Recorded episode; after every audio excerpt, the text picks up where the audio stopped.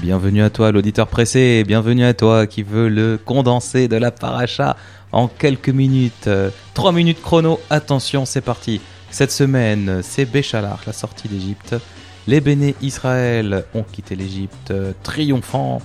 Ils font quelques tours et des tours dans le désert où Hachem les éloigne peu à peu de l'Égypte de manière à ce qu'ils fassent pas demi-tour. Au bout de trois jours, voyant qu'ils ne reviennent pas, Pharaon entre dans une colère noire et là il attelle son char, il en attelle d'autres, euh, il part à la tête d'une armée qui comptait bah, à peu près tout ce qu'il y avait comme homme euh, valide en Égypte. Un ange va protéger les bénis Israël en déplaçant une nuée à l'arrière du convoi. Les bénis Israël sont pris entre les Égyptiens et la mer et là la fameuse scène euh, immortalisé au cinéma dans le film Les Dix Commandements, où la mer s'ouvre, les bénis Israël traversent à pied sec l'eau, les Égyptiens vont à leur poursuite, la mer se referme sur eux, fin des Égyptiens. Les bénis Israël sont dans le désert, ils vont vivre de la manne, cette euh, substance euh, nutritive qui tombe du ciel, ils vont connaître des miracles extraordinaires, de l'eau qui sort de rochers, des cailles qui viennent la nuit, ainsi de suite, ainsi de suite, ils vont chanter euh, à la gloire d'Hachem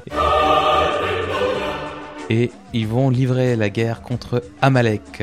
Amalek qui est notre ennemi juré, on ne le rappellera jamais assez. Voilà. Un petit commentaire, euh, Olivier? Alors juste un petit truc sur, euh, sur la manne qui, qui tombait tous les jours, sauf le Shabbat. Et comme ça ne tombait pas le Shabbat, c'était le seul jour le vendredi où on pouvait en récupérer double portion pour en manger le lendemain. Et comme dans tous les peuples, il y a euh, des petits malins qui veulent contrer ceux qui gouvernent. En l'occurrence, Moshe et Aaron à cette époque-là, il s'agissait de Dathan et Aviran. Et qu'est-ce qu'ils ont fait, eux, ces petits malins? Avant que tout le monde se lève le Shabbat matin, ils avaient mis de la manne dans les champs pour que les Bnei Israël puissent constater que euh, c'était juste une invention de Moshe, que, la manne devait arrêter de tomber le samedi matin. Manque de peau, ils ont pas réussi parce que les petits oiseaux euh, sont venus euh, tout manger avant que les Bnei Israël se rendent de, ce qui s'était passé.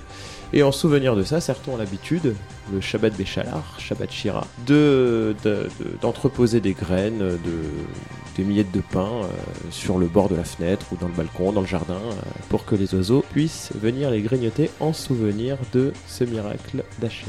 Razak. Et on vous conseille de le faire Shabbat prochain parce qu'avec la neige, vous allez retrouver des glaçons d'oiseaux dans votre jardin ou sur votre balcon. Allez, on termine avec une un petit commentaire sur Pharaon. Comment se fait-il que Pharaon se soit douté de rien quand il est parti à la poursuite des Béné Israël Je sais pas, la mer, enfin, ça, ça sent le piège quand même. Hein? Et bien en fait, il savait que Hachem avait promis que plus jamais il ne détruirait le monde par l'eau. Et quand il a vu l'eau, il s'est pas méfié. Sauf que c'est pas Hachem qui est, pas- qui est venu le chercher, c'est pas Hachem qui lui a envoyé une plaie, c'est lui qui est rentré dedans. Et c'est pour ça qu'il s'est fait avoir. Razak, Razak. À la semaine prochaine Shabbat Shalom